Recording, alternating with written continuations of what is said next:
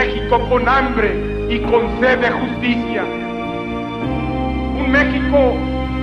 de gente agraviada, de gente agraviada por las distorsiones que imponen a la ley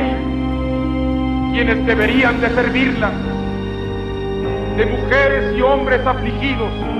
por abuso de las autoridades o por la arrogancia de las oficinas gubernamentales, con firmeza,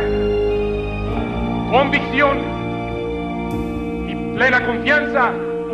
declaro, quiero ser presidente de México para encabezar esta nueva etapa de cambio en México.